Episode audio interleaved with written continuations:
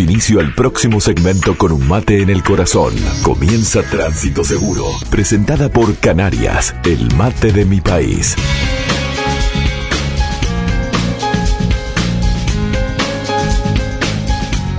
Vamos a estar hablando de seguridad vial, tratando de seguir avanzando con algunas cosas que nos quedaron por el camino, mira vos, por Muy el bien. camino. La ¿De vez qué va a pasada. hablar hoy? Sigo hablando de los niños, porque te acordás Bueno. que la columna pasada habíamos arrancado a hablar de los niños como peatones y solo llegué a hablar de los niños como peatones. Esta habló de la forma- sillita también. Muy poco, por eso voy a avanzar un poco en lo que es ahora el niño ya viajando, no como peatón, no en eso que le recomendábamos de cuidar al niño en la estructura vial, lo que es en el tránsito, en ese componente que todos de alguna manera en algún momento estamos integrados, ya sea a veces como peatones, a veces como conductores, a veces como ciclistas, a veces como motociclistas y en alguna etapa de nuestra vida también lo fuimos como niño. Hay que recordar que ha aumentado la cantidad de vehículos en la calle y que va a seguir aumentando.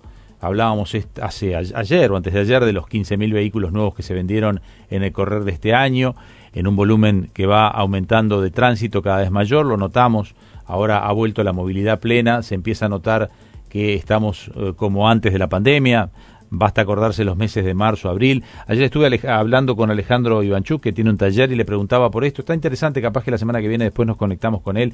Estuve hablando con un tallerista sobre cómo había avanzado lo de la pandemia, cómo habían vivido ellos este, el parate económico o de movilidad. Ellos no lo habían sentido tanto, pero dice que en el rubro, en, el, en, el, en lo que es lo- los talleres, habían bajado mucho, porque había bajado mucho la Y siniestralidad. claro, hay menos choques, hay menos gente en la calle. Exactamente, que se había notado en el trabajo general, se había notado una merma porque se notaba una merma en lo que es el, el- esa estructura de tránsito tan pesada que tenemos a veces que genera roces, choques o a veces siniestros muy graves. Bueno, cuando vamos a viajar con uno de nuestros hijos o con algún niño en, en el vehículo, porque a veces incluso las mamás este, sacan a pasear a su hijo y a otro, tenemos que tener en cuenta que no son adultos a la hora de eh, siéntense nomás, vayan sueltos, utilicen el cinturón. Hay algunas medidas que obligan al uso, obligan al uso, nos obligan a nosotros al uso de sistemas de retención infantil. ¿Qué es esto? Es complementar al auto con lo que habitualmente el auto viene. Los autos vienen hoy en día por obligación y por ley con sistemas de retención para adultos, es decir, esos sistemas de El cinturón de seguridad. el cinturón de seguridad. Vienen con airbags, vienen con muchas cosas, pero esos elementos no siempre funcionan como están pensados en un niño. Entonces, lo primero, las medidas menores de 12 años o niños con una estatura menor al metro cincuenta tienen que viajar en el asiento trasero y utilizando un sistema de retención infantil. Puede que uno diga, che, pero un metro cincuenta ya es flor de nene. 11, 10, 11 años ya está grande. O te digan, mira, pero anda en bicicleta solo por la calle y yo... Sí. Y bueno, pero Usted quiere poner la sillita atrás. hay distintos tipos de sillita, no es la sillita. Vas a tener que invertir a lo largo del crecimiento de tu hijo en cinco De sillitas 12 años se, va afeitando la sillita, Claro, ¿me entiende? Pero lo que pasa que, y si mide un metro cuarenta también. ¿Dice usted esta ley de los 12 años y la sillita? No. Estos son, no son leyes. Estos Son normas. que son recomendaciones científicas. Estos son, estos bueno, sale pero a está algún decreto nuestro, esto no, esto- regulado. no, no, en, cuanto tenga que viajar atrás son recomendaciones. Bien. No vas a tener una multa seguramente porque el inspector no te va a venir a medir el niño. A ver, bájese y lo voy a medir. Dígame, deme la cédula para ver qué edad tiene el niño. No, lo que te digo que esto resulta de los testeos. Si usted quiere preservar a su hijo seguro, sepa que en caso de viajar adelante, el, el airbag, por ejemplo, puede dañarlo en lugar de ayudarlo. Claro. Que el cinturón no le va a calzar en las zonas que tiene que calzar y probablemente el cinturón le haga daño, lo, lo lastime, en vez de En protegerlo. caso de un choque. Claro. Y sobre todo cuando van creciendo, incluso está lo que se llama el booster. Pero vamos a ir por orden. A ver. Lo primero, si son menores de 12 años o miden metros de un metro cincuenta, menos de un metro cincuenta, la recomendación es que viajen atrás. Atrás. Por otro lado, en los vehículos utilitarios, que es muy común que el papá tiene una camioneta en la que traslada cosas o... No, eso, esa- esas camionetas, las pick-up o incluso las cabina y media, Mm. los camiones, no son vehículos para transportar niños. Eh, también lo tengo claro que si el papá tiene un camión y el nene le dice, papá, vamos a dar una vuelta en el camión y lo va a subir al camión, bueno, tengan claro que no están viajando seguros con ese niño. No tiene los anclajes, no tiene la forma de anclar un, un, un- un booster que corresponda correctamente, no son vehículos para transportar niños y la realidad es que no deberíamos hacerlo. ¿Qué es un booster? El booster es, un- ya llegó, eso es una especie de almodoncito que se pone para que el niño llegue a la Ah. altura. Es la etapa final de los sistemas de retención infantil. Bien, bien. ¿Ah? Pero hay un, distinto orden. ¿A partir de cuándo un niño tiene que viajar en un sistema de retención infantil? Y bueno, lamento decirle que desde que nace. A partir del nacimiento no es, yo salgo del sanatorio y me voy con el niño en brazos, es un peligro. Es un peligro. Aunque yo vaya en el auto y vaya despacito, es un peligro. Eh, la mayoría lo han hecho, sí, lo hemos hecho la mayoría. Sí, yo creo que naturalmente se siente que el niño va más protegido si van los brazos de uno. ¿verdad? Tan bebito, tan frágil. Lo llevo en el auto Claro. Y lo llevaba a UPA. y lo llevo... ¿Y no es mejor si yo lo llevo a UPA pero en el asiento de atrás? Puede mejorar, pero no, tampoco. La tampoco otra sería bueno. una- Es un objeto suelto, es un objeto una- suelto que en el caso de un siniestro empieza a rebotar por todos lados y a golpearse. El primero que se va a dañar es él y a su vez va a dañar al resto de la gente. Claro. O sea, cualquier objeto suelto en un vehículo se transforma en un elemento de contundencia y de golpe en Sí, cualquier sí, de rebote. Exacto, vuela, vuela, no lo vas a poder retener en los brazos, no hay forma de que lo retengas. Bueno, ni que hablar las motocicletas, también es muy común que los papás que tienen como único medio de transporte la motocicleta no evalúen el riesgo que es subir al niño a la motocicleta. Recordemos que eh, hay muchas motocicletas que solo habilitan un pasajero, y lo vemos con más de uno. O sea, te compras en la motito que es para uno y viajan dos. Ya cuando viajan dos adultos en una de uno, es- reglamentariamente es incorrecto, pero además desde el punto de vista de seguridad vial es incorrecto. Pero si en esa motito además viaja un niño, o a veces viajan dos y a veces viajan tres, es No, muy común sí. ver a las mamás con sus dos o tres hijos en una motito acomodados a como puedan y viajando rumbo a la escuela. Y bueno, Sí. eh, siempre está esto lo mismo. Van Este, regalados. Y van regalados. Lo que tenemos que asumir es que van regalados, que lo van a seguir haciendo y bueno, no sé.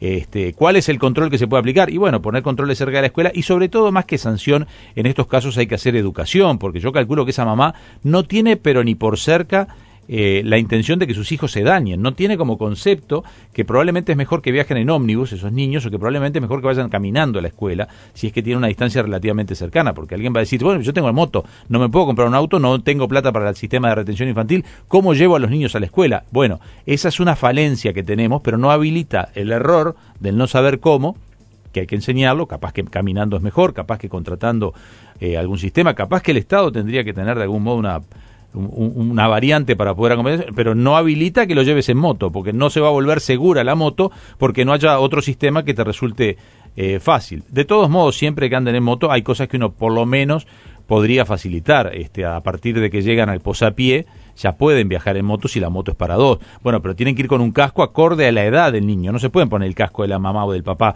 porque compré dos cascos que Sí, nos le- sirven le a queda todos. bailando, además no sirve para nada. El casco tiene que ir siempre con el, el barbijo Mm. bien, bien colocado, es decir, porque un casco suelto vuela el casco antes que, que caer al piso. Entonces no, no, no te va a funcionar ese casco para la protección. Mucha Tenés gente que- se pone el casco acá para evitar la multa, ¿vio? Sí. Ah, estoy con el casco, ya está. No, no para prever que si me caigo el casco tiene que seguir fijo en la Claro, cabeza. es una pena porque además ya, te- ya que te pones el casco, ponételo bien. Estos son todos consejos para que tomemos conciencia. O sea, acá en la seguridad vial yo soy de los que apuesta a que hay que tomar conciencia, además de, de- de lo que es- obviamente es válida la aplicación de multas y demás. Después otros temas es... Hace este, poco, perdón Jorge, hace poco que la semana pasada, no la anterior, si no me equivoco, que hubo un accidente con un fallecido en 8 de octubre y centenario eh, de una moto. Me enteré por, por un primo mío que trabaja haciendo partes de seguros, que le hizo el parte al vehículo. Eh, los dos tenían casco, pero ninguno de los dos lo llevaba abrochado. Claro, voló el casco. Voló sí. el casco y falleció la madre y el hijo quedó internado en grave estado. Sí, sí. Eh, que el casco funciona si está bien, o sea, si está bien puesto y funciona hasta cierto límite también. Aún con casco podés tener Sí, un, claro. un siniestro fatal. Eh, no lo están usando y creo que no de- controlando demasiado. Recordemos que es obligatorio el uso de indumentaria fluorescente o por lo menos este los chalecos, los chalecos por encima. Hay camperas que ya vienen, son caras. Mm. Eso se está camperas. respetando bastante ahora, ¿eh? Sí, yo lo veo. bastante motos con eso. Lo veo bastante, no sé este si estamos aplicándolo todo. Bueno, de los sistemas de retención infantil les decía que hay cinco categorías. A ver. Es el grupo de descripción cero, es para niños con peso menor a 10 kilos, es decir, desde que nace hasta que tiene 10 kilos. Esa sillita después la vas a tener que cambiar por otra. Lamento decirles que no es recomendable comprar sillitas usadas, no es recomendable venderlas, por lo tanto, porque uno no tiene el antecedente. Uno va a decir, uy, pero esa sillita la usé ocho meses. Bueno, no es recomendable, no ¿Por es qué recomendable. no es recomendable? Y porque no se sabe si esa sillita ya tuvo un impacto o no, no sabes qué estás comprando. Mm. Pero bueno, si es de alguien conocido, un amigo, capaz que uno puede dar la pena y decir, mira, esta sillita nunca tuvo un siniestro, porque esas sillitas soportan hasta el primer siniestro, es como los cascos. El casco una vez que se golpea no se puede volver a usar. Si tuviste Mm. una caída, aunque sea menor, pero ese casco golpeó contra el piso, lamento decirte que ese casco ya probablemente en el segundo impacto no responda Claro. como debe responder. Tenés que comprarte otro casco. Es decir, perdió su calidad. digamos, Claro, lo mismo las, las sillitas. No es recomendable, no es recomendable comprar sillitas usadas, yo sé que la realidad va a decirme, oh, me- mejor usada que nada. Bueno, sí. Eh, esto es el mundo de la perfección, el mundo de lo realista. Sí. Este, lo que pasa es que los siniestros no se comportan por el mundo de lo que yo puedo, sino por el mundo y las leyes físicas. A la hora de un siniestro lo que va a funcionar son las leyes físicas y contra las leyes físicas es contra lo que accionan estos sistemas de retención infantil. O sea, hasta menos de 10 kilos, descripción grupo cero. Después está el cero más, que son las sillitas para niños con peso menor de 13 kilos, entre 10 y 13 kilos. Después están las sillitas categoría 1 para niños de peso entre 9 y 18 kilos, la 2 para niños entre 12 y 25 kilos, y después ya vendría lo que sería el booster, que es entre los 6 y los 12 años, que, bueno, es más un tema de altura, podríamos decir, para niños entre 22 y 36 kilos, que este, eh, posibilita eh, que el niño llegue a usar el cinturón de seguridad, el del vehículo, pero que le da justo en los lugares donde tiene que ir abrochado el cinturón de seguridad. Eh, para la categoría cero, la recomendación es ir en el asiento trasero mirando hacia atrás. El niño no nos va mirando a nosotros. Yo voy manejando, lo pongo en el asiento trasero y no lo voy, no lo veo ni él me ve, pero es más seguro que, que viaje así, en el asiento trasero. Nunca pongan sillitas en el asiento de adelante porque si se llega a disparar el airbag es como un viandazo que le pega. De 6, el, el, cero más va en el asiento eh, trasero mirando también hacia atrás. O sea, las dos primeras categorías, 0 y 0 más, mirando hacia atrás. La categoría 1, que es aquella entre los 9 meses y los 4 años, más o menos, porque también acá se puede hacer un ranking de edad, no solo de peso. La categoría 0 es entre los 6 y los 9 meses, más o menos. La categoría 0 más es entre los 12 y los 15 meses. La categoría 1 va entre los 9 meses y los 4 años, esa es la que te dura más tiempo. Ahí este, van en el asiento trasero y van mirando hacia adelante, o sea, ahí ya mira hacia adelante. Recordemos que el mirar hacia atrás es para minimizar el efecto de látigo, el del cuello, el movimiento del cuello, porque además hay una desproporción entre el peso de la cabeza de un niño pequeño y el cuerpo. Después se empieza a equiparar más, pero los niños pequeños tienen una mayor desproporción peso de cabeza en proporciones más grandes del peso de la cabeza. Después la categoría 2, que es entre 4 y 6 años, eh, también lo mismo, asiento trasero y mirando hacia adelante. Y la última categoría, la categoría 3, que es el booster, asiento trasero y mirando hacia adelante. Después de que superan los 12 años o superan los el metro 50 y más de 36 kilos, ya pueden este, viajar adelante, aunque en realidad la recomendación sigue siendo que el lugar más seguro para el niño es con sistema de retención en el asiento de atrás, en el medio del vehículo. Ese es el lugar, si usted tiene un solo hijo, ¿no? Claro. O va viaja un solo niño. Porque Sí, protege no, el impacto lateral pensando, también. Cuando usted me dice que es lo sensato, que el niño vaya en el asiento de atrás, niño Sí. pequeño, ¿no? Eh, y, con, y con estas sillas y estos sistemas de seguridad. Eh, eh, se, se piensa para evitar, para evitar no, se piensa que el accidente es un golpe de adelante, si el auto choca de frente. Cualquiera, de atrás también. Porque si el auto lo chocan de atrás, el niño va atrás, le quiero decir, el Sí. auto lo chocan de atrás. Ahí no es mejor que el niño vaya adelante. Pero el, el- el golpe de atrás lo que más genera es el efecto látigo. O sea, es cuando el cuello Sí. golpea así. Sí. Bueno, si te pega un camión y te compacta el auto y te llega hasta Bueno, donde ahí- está el ahí accidente no hay chance de eh, nada. No hay chance. Si el auto no tiene este tipo Pero, volvemos a lo está, mismo, pero está claro a lo entonces mismo de que- siempre. Si la estructura del vehículo colapsa, No, claro. nada funciona. Es más seguro entonces, siempre que el niño viaje atrás, más allá de que un accidente normal impacte el auto en el cual usted va adelante o atrás. Sí, el ¿Está impacto bien? lateral es muy complejo también. Pero también es mejor que vaya atrás. Ahora yo tengo otra pregunta, ¿no? Habló de tres cambios de sillas a lo largo de la vida del niño, ¿no? Lamento decirte que son cinco. Bueno, cinco. cuatro sillas y un booster. Cuatro sillas y un booster. Estamos hablando de que una buena, buena está arriba de los 200 y algo de dólares. Más o menos. Una sillita. Con que esté habilitada alcanza. A veces la gente compra más por los chiches o por la facha o por la pinta que por la habilitación. Está bien. Po- Supongamos 125 dólares, póngale. Sí. ¿Cuándo bueno. se va a sacar un subsidio para eso?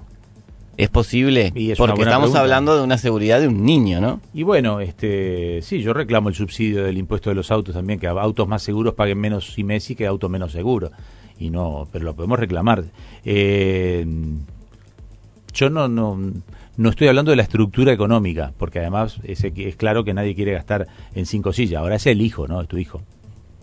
No, no, eso está clarísimo. Es mucho es poco, yo que Para sé. mí- Te dura cuatro años. La sillita 1, por ejemplo, la sillita 1 es para niños entre eh, nueve meses y cuatro años. O sea, te dura tres años. sillita. Si no, 250 dólares en tres años. Fíjate lo que pagás de seguro, de patente, lo que te salió el auto. Empezás a sumar todo lo demás gastos y la verdad que este yo muy por el lado económico no lo veo esto. No, no te sigo mucho el razonamiento en ese aspecto. Sé que es caro porque uno dice, uy, me gasté 200 dólares en la sillita. A mí me preocupa más que te las roben del auto, o sea, que no haya seguridad que te- no tengas que estar bajando las sillitas. No las están robando, creo, pero este peor eso. Me preocuparía más eso, que me roben cinco sillitas a tener que comprar una. Ahí me quejaría más de la seguridad que de, de comprar una sillita. Pero No, no, son- esto, digo- esto lo, es opinable, para- cada uno no, lo opina yo como digo quiere. porque está bien, uno tiene auto, paga patente, paga nafta, tiene... Obvio. Estamos hablando de que para Uruguay, lamentablemente, tener un auto es un lujo Sí. y no una comodidad. o- Obvio, si pagás 50% del valor de tu auto. Exactamente, por eso digo. Ahí pero está de el gran todos modos, problema. igual, igual, si hubiera un subsidio o que o las sillas valieran menos, yo creo que se Y capaz que cuando uno va a comprar más. el auto, y se nos fue el tiempo de la columna, capaz que cuando uno va a comprar el auto, en vez de reclamarle que le pongan la camarita trasera si tiene hijos, podría reclamarle al vendedor de auto, ¿me lo das con una sillita para niños o lo compro en otra automotora? Y capaz que alguna automotora podría jugársela en vez de darte las alfombritas o el estéreo hipercombinado o la pantallita en el monitor, ponerte vehículos más seguros y sillitas para niños. Sí, lo que pasa es que creo que la gente va y compra el que tiene el estéreo. Y hoy la no familia, me- en líneas generales, ¿no? Nunca hay que estamos hablando en ningún caso particular, ven, ven lo de la sillita como, como ese gasto extra que no se quiere hacer. Y en realidad es una medida de seguridad importantísima. No, y además ha crecido el uso del Más allá de la economía de cada uno, estoy Sí, hablando. sí. Hay algunos pueden tener auto, algunos pueden tener nada, bárbaro. Yo lo que le digo, usted tiene un auto, paga la patente, paga todo y cuando tiene que comprar la sillita, protesta como que poco menos le están cortando los brazos. Mire, en realidad es la seguridad de su hijo. Ahora, se- porque todavía no está la formación cultural de que es una medida de seguridad importante. Sí, sí. Y yo entiendo también la otra propuesta, y ya nos ha, nos ha ido un poco larga la columna, la de siempre. Ah, pero y si no tengo auto, todo esto es para los que tienen auto y me tengo que subir al ómnibus con el nene en, a UPA y no hay sillitas para los niños Sí. en el ómnibus. Sí, igual la masa del ómnibus hace que todo funcione distinto Va- va que el impacto otra de un vehículo. allí. Claro, la absorción del golpe, el arrastre cuando un auto, cuando un ómnibus choca contra un auto, el que va a sufrir del mayor impacto va a ser el auto, no el ómnibus. Pero bueno, hay un movimiento, puede haber una caída, puede haber un golpe, eso está obviamente que forma parte de un sistema imperfecto también de traslado eh, de los niños en lo cotidiano. No es perfecto el traslado de los niños. Eh, lo que se pretende acá es mejorar la seguridad. Después vamos a subir esta, esta columna sobre seguridad vial, la subimos a las redes. Bien, así allí estaremos entonces, este, estarán escuchándolo nuevamente, porque esto ya salió en la radio. Hasta aquí, Tránsito Seguro. La columna de seguridad vial, presentada por Canarias, el mate de mi país. Entre líneas, el periodístico de FM Hit.